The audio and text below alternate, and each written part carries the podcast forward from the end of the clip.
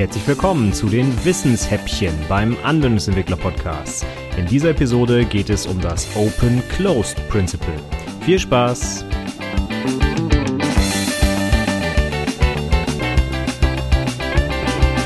Hallo und herzlich willkommen zum vierten Wissenshäppchen beim Anwendungsentwickler Podcast.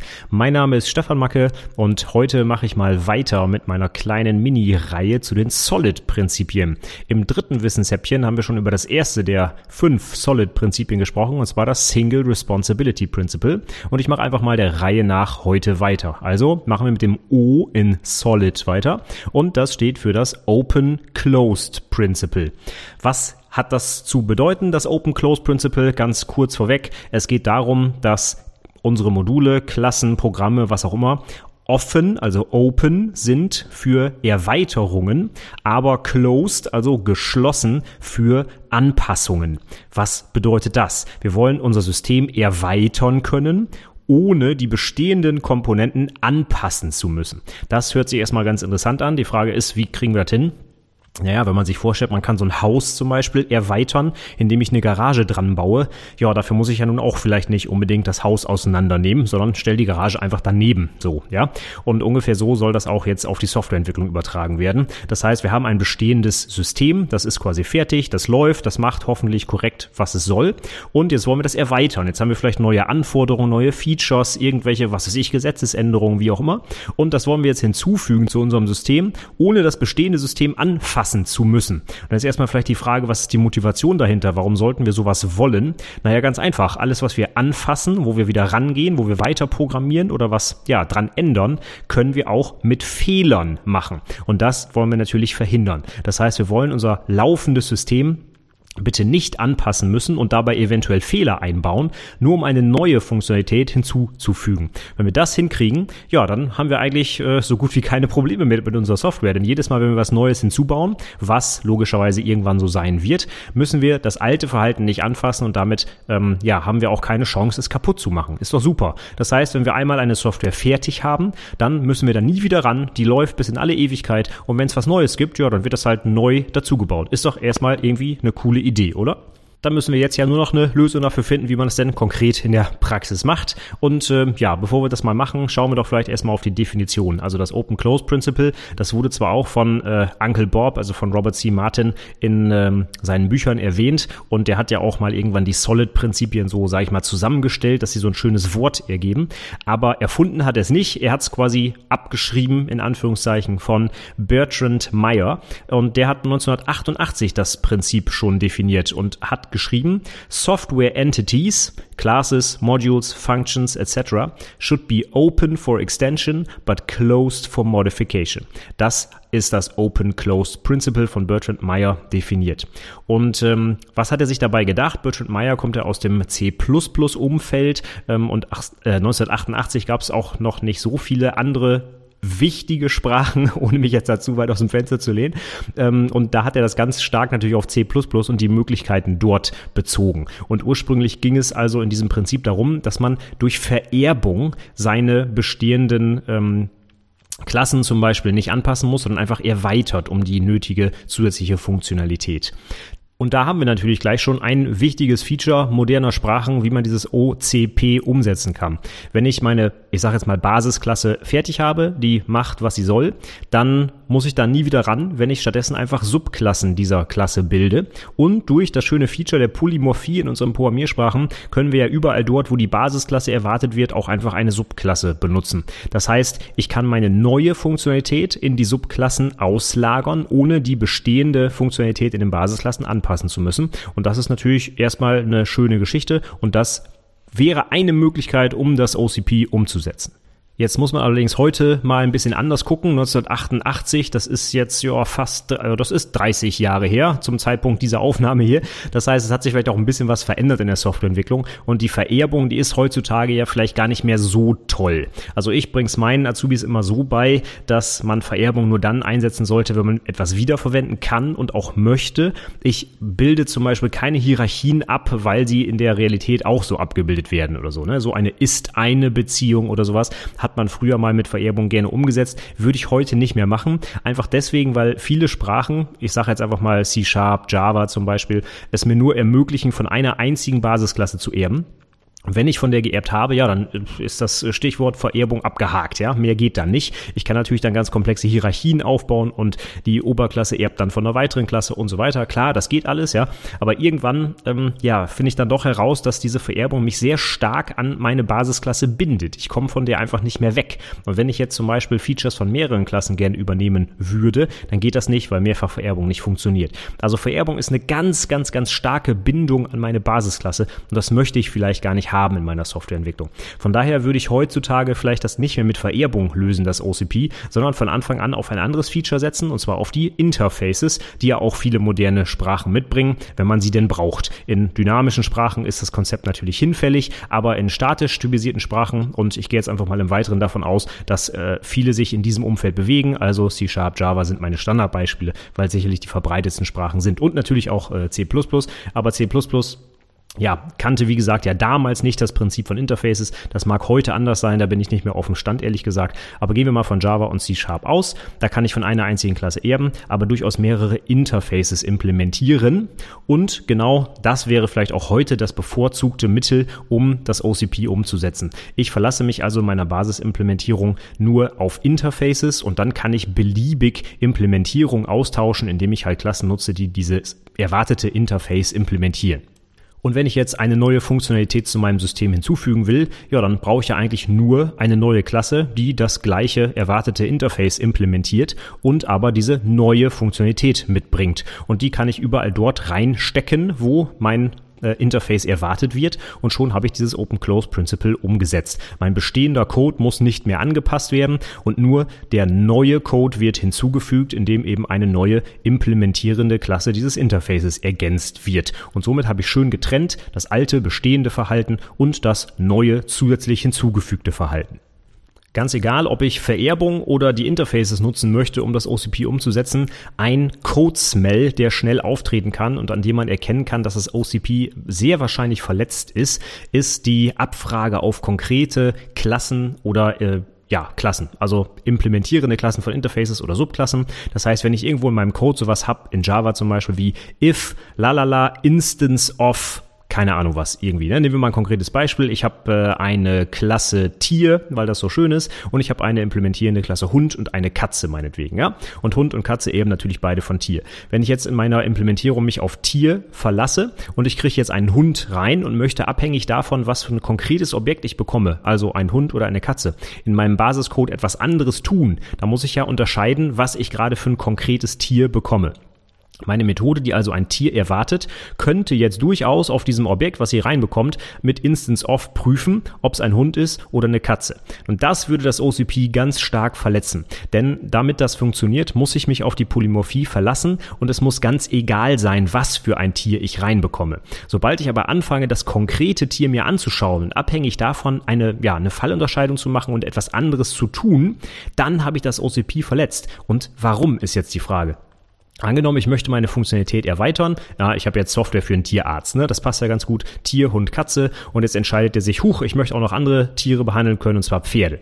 Dann habe ich also die Möglichkeit, eine neue Klasse hinzuzufügen, Pferd, die von Tier erbt. Wunderbar. Das heißt, meine bestehende Funktionalität Tier, Katze und Hund wird nicht angepasst. Nur diese neue Klasse Pferd kommt hinzu. Und alle Methoden, die jetzt vorher mit einem Tier gearbeitet haben, werden jetzt auch mit dem Pferd arbeiten können, weil sie von Tier erbt. Jetzt ist aber das Problem, wenn in meinem bestehenden Code irgendwo eine Fallunterscheidung drin ist. So, if ähm, Tier Instance of Hund zum Beispiel, dann mach irgendwas. Und if Instance of Katze, mach irgendwas anderes. Dann habe ich genau das OCP verletzt, denn jetzt muss ich diese Stelle im Code anpassen, weil ja ein Pferd hinzugekommen ist. Das heißt, ich muss auch noch ein if ähm, Tier Instance of Pferd hinzufügen und dann halt irgendwas anderes tun. Und das ist genau ein Problem, denn jetzt muss ich meinen bestehenden Code ja anfassen und eben diese Fallunterscheidung erweitern. Und noch schlimmer wird das Ganze natürlich, wenn ich statt if ein Switch Case benutze und dann, keine Ahnung, 27 Unterklassen von irgendeiner Oberklasse abfrage und abhängig davon unterschiedliche Dinge tue. Das ist natürlich völlig konträr dem, dem Prinzip der Polymorphie. Ich möchte ja gar nicht wissen, mit was für einem konkreten Objekt ich arbeite. Das ist ja genau das Prinzip der Polymorphie, dass ich dann verletzen würde, wenn ich jedes Mal reingucke, was habe ich denn jetzt da gekriegt? Oh, ein Hund, dann geh links rum. Oh, wenn es eine Katze ist, dann geh rechts rum. Ja, das ist genau das Prinzip der Polymorphie eben nicht. Stattdessen muss es mir ganz egal sein, was für ein Tier ich da habe. Wenn ich ein Tier bekomme, kann ich damit arbeiten. Punkt. Und wenn ich das so nicht implementiere, sondern so eine Fallunterscheidung mache, dann bin ich bis in alle Ewigkeit dazu verdammt, genau diese Fallunterscheidung auch anzupassen, wenn eine neue Ausprägung des Tiers zum Beispiel hinzukommt, wie gerade eben das Pferd. Und das verletzt das OCP. Das wollen wir also nicht. Und dieser Code Smell, den man da jetzt also erkennt, dass ich ähm, ja die konkreten Instanzen unterscheide, die konkreten Klassen abfrage bei einer Oberklasse oder auch bei einem Interface. Das funktioniert da ja auch der muss abgelöst werden. Und dazu gibt es passend im Buch von Martin Fowler, Refactoring, auch ein exakt passendes Refactoring, das nennt sich Replace Conditional with Polymorphism. Das heißt, solche if, äh, if-Abfragen oder Switch-Case-Anweisungen, die würden wir einfach ablösen mit stumpfer Polymorphie. Das heißt, ja, jetzt fällt mir kein Beispiel ein, was ich mit den äh, Tieren da mache, wenn ich sie behandle. Ja, wenn es ein Hund ist, dann mach irgendwas. Wenn es eine Katze ist, mach was anderes. Keine Ahnung, Hund streicheln, Katze kraulen oder was auch immer. Ja, und ein Pferd vielleicht striegeln oder sowas. Ja, das passt jetzt nicht zum Tierarzt, aber gut, sei mal dahingestellt.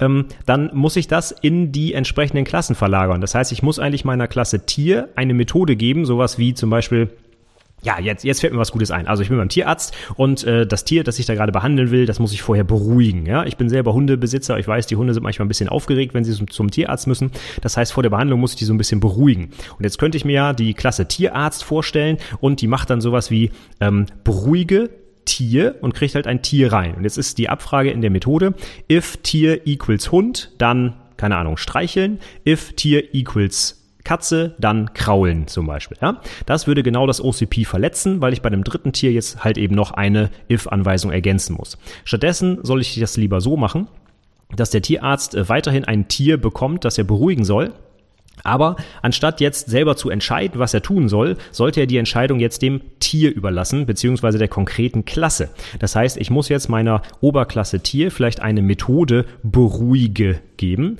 ähm, und die ruft der Tierarzt dann einfach nur noch auf. Das heißt, wenn der jetzt ein Tier reinbekommt und das beruhigen soll, Sehr passend, was man gerade gehört hat, war mein Hund, der sich geschüttelt hat. Ja, das ist ja toll. Also, äh, ähm, wenn ich das Tier jetzt beruhigen soll, dann rufe ich einfach an der Klasse Tier die beruhige Methode auf und Hund, Katze und Pferd implementieren die halt unterschiedlich. Das heißt, der Hund implementiert die so, dass er halt eben gekrault werden will. Die Katze implementiert es so, dass sie halt äh, gekrault werden will. Umgekehrt, ja, wie auch immer. Ja, und das Pferd wird dann halt gestriegelt. Das heißt, der Tierarzt muss gar nicht mehr angepasst werden. Der Tierarzt ruft einfach bei dem Tier die Methode beruhige auf und das Tier entscheidet, wie es beruhigt werden will. Ja, das heißt, diese äh, Entscheidung, wie die konkrete Implementierung, also die Beruhigung an sich aussehen soll, die Entscheidung trifft nicht mehr der Tierarzt und muss sie in Zukunft immer anpassen, wenn neue Tiere dazukommen, sondern das Tier selbst entscheidet das und somit kann ich einfach eine neue Klasse hinzufügen. Ich nehme jetzt einfach mal Meerschweinchen das Meerschweinchen erbt auch von Tier und implementiert aber die beruhige Methode ein bisschen anders. Und zwar indem ich, was auch immer, den Bauch streichel oder wie auch immer, ja. Und so kann der Tierarzt jetzt mit allen neuen Tieren arbeiten, ohne angepasst werden zu müssen. In den Shownotes zu dieser Episode habe ich noch ein äh, konkretes Code-Beispiel, wo das mal gezeigt wird. Da habe ich es mit Ruby mal gemacht, um eine andere Programmiersprache zu benutzen. Und in Ruby äh, braucht man an sich ja sowas wie ähm, ja, Interfaces oder so gar nicht. Ruby ist eine dynamisch typisierte Sprache. Das heißt, wenn das Objekt, was ich irgendwo reinbekomme, eine Methode anbietet, die ich aufrufe, dann funktioniert das einfach, ohne dass ich irgendeine Schnittstelle implementieren muss oder sowas. Ja, das nennt man Duck-Typing. Ähm, vielleicht hast du das noch nie gehört. Das geht auf so einen englischen Spruch zurück. If it walks like a duck and quacks like a duck, then it's probably a duck. So wenn man jetzt also ein Objekt irgendwie reinbekommt und kann daran die beiden Methoden aufrufen, laufe und quake, ja, dann ist es sehr wahrscheinlich eine Ente, die ich da reinbekomme. Und dann ist es mir eigentlich auch egal, ob es eine quietsche Ente ist oder eine echte Ente. Das, was ich mit diesem Ding machen will, nämlich die beiden Methoden aufrufen, das kann ich damit machen. Und dann interessiert es mich eigentlich überhaupt nicht, welche konkrete Klasse dahinter steckt. Deswegen heißt das Ganze Duck-Typing. Und in den Shownotes habe ich, wie gesagt, ein kleines Beispiel, diesmal nicht mit Tieren, sondern einfach mal klassisch äh, aus dem Bereich der Enterprise Software. Und da gibt es natürlich immer Employees, die bezahlt werden wollen. Da gibt es dann zum Beispiel Manager und Developer und Administrator. Und die werden alle ein bisschen unterschiedlich bezahlt. Und anstatt jetzt eine Methode zu bauen, die ein Employee reinbekommt und dann abhängig davon, was für eine Klasse dahinter steckt, also sowas wie Employee ist a Manager, dann mach so und so, if Employee ist a Developer, dann so und so. Stattdessen könnte man dann von Anfang an diese Informationen, wie zum Beispiel bezahlt werden soll, in diesem konkreten Beispiel in die Klassen Manager, Developer und Administrator verlagern. Und ähm, ja, dann habe ich einfach keine Fallunterscheidung mehr. Dann ist meine ähm, zum Beispiel berechne den Bonus-Methode, sieht einfach so aus, hey, Employee get Bonus. Und der Employee muss dann entscheiden, wie der Bonus zum Beispiel ermittelt wird oder wie hoch der ist oder was auch immer. Und so kann ich dann eine weitere Klasse hinzufügen, die es vorher noch nicht gab. Zum Beispiel eine, ich weiß es nicht, Reinigungskraft oder sowas, ja. Und die implementiert dann halt diesen Bonus anders, gibt dann vielleicht einen höheren Bonus oder einen niedrigeren, was auch immer zurück. Und mein Bezahler muss sich nie wieder darum kümmern, wie man denn konkret einen Bonus berechnet. Schau gerne mal rein in die Show Notes, da findest du das komplette Codebeispiel. Ist relativ übersichtlich und ich glaube trotzdem auch sehr gut zu verstehen. Und ist trotzdem auch alles drin, was man wissen muss, um das Prinzip zu verstehen. Ja, abschließend gucken wir nochmal, was das OCP uns jetzt bringt. Was sind die Vorteile davon, wenn ich meine Klassen nicht mehr anpassen muss, sondern nur noch erweitern muss? Naja, das allererste, was ich gesagt habe, ist immer noch richtig. Wenn ich bestehenden Code nicht mehr anpassen muss, sinkt auch die Wahrscheinlichkeit, dass ich da Fehler einbaue. Also bereits funktionierender Code wird auch weiterhin funktionieren. Das ist ja erstmal ganz gut.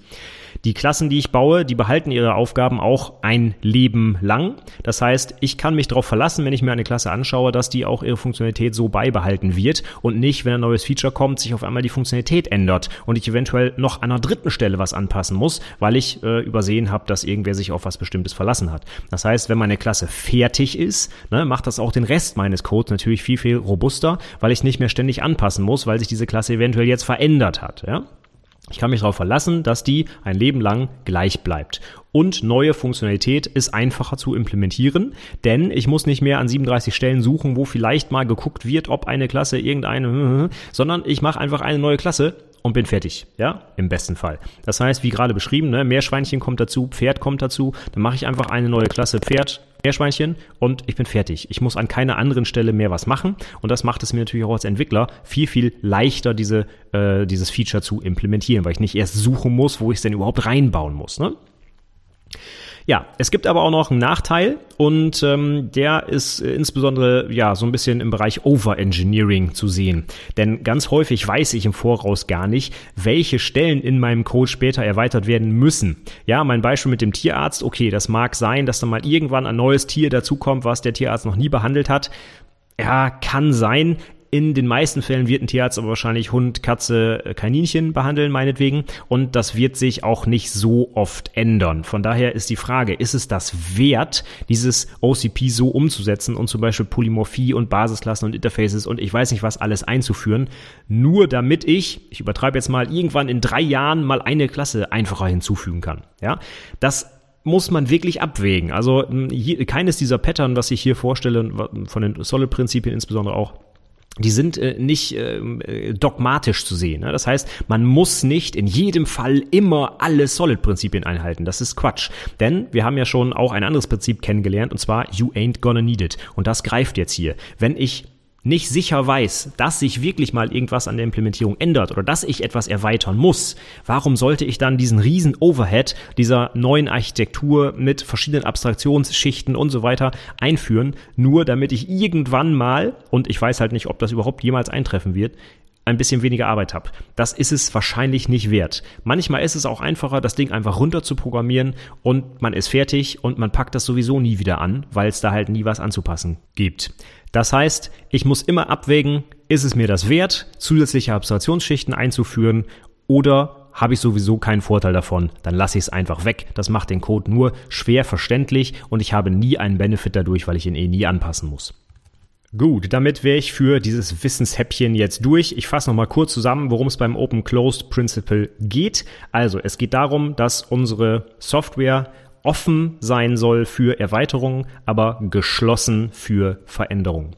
Die Idee ist, dass unsere bestehenden Komponenten nicht angepasst werden müssen, wenn ich neue Funktionalität hinzufügen möchte. Ein wichtiges Indiz dafür, dass ich das leider tun muss, ist, das, äh, ist der Code Smell, dass ich äh, zum Beispiel die konkreten Klassen abfrage mit if oder switch und instance of zum Beispiel in Java und die Vorteile des Prinzips sind, dass ich die Wahrscheinlichkeit verringere, in meinem bestehenden Code Fehler einzubauen, weil ich ihn ja nicht mehr anpassen muss. Die Klassen bleiben ein Leben lang so, wie sie sind und ich kann mich darauf verlassen, dass sie ihre, ihr Verhalten nicht ändern und ich mich dann auch noch ändern muss, also den aufrufenden Code. Und die Erweiterungen sind auch noch einfacher zu implementieren, weil ich nicht an 50 Stellen suchen muss, wo ich was einbauen muss und hier noch ein if und da noch ein switch, sondern ich muss einfach neue Klassen hinzufügen und bin dann fertig.